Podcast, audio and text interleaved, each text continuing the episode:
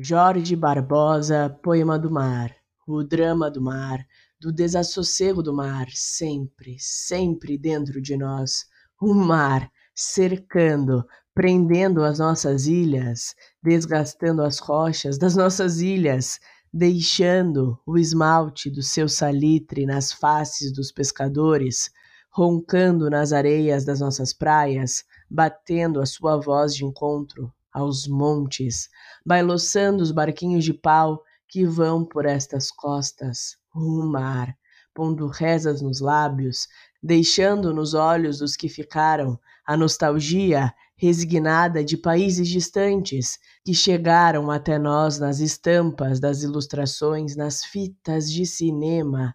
e nesse ar de outros climas que trazem os passageiros quando desembarcam para ver a pobreza da terra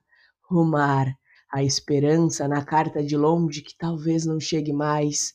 o mar, saudades dos velhos marinheiros contando histórias de tempos passados, histórias da baleia que uma vez virou a canoa, de bebedeiras, de rixas de mulheres nos portos estrangeiros, o mar dentro de nós, no canto da morna, no corpo das raparigas morenas, nas coxas ágeis das pretas, no desejo da viagem que fica em sonhos de muita gente, este convite de toda a hora que o mar nos faz para a evasão, este desespero de querer partir e ter que ficar.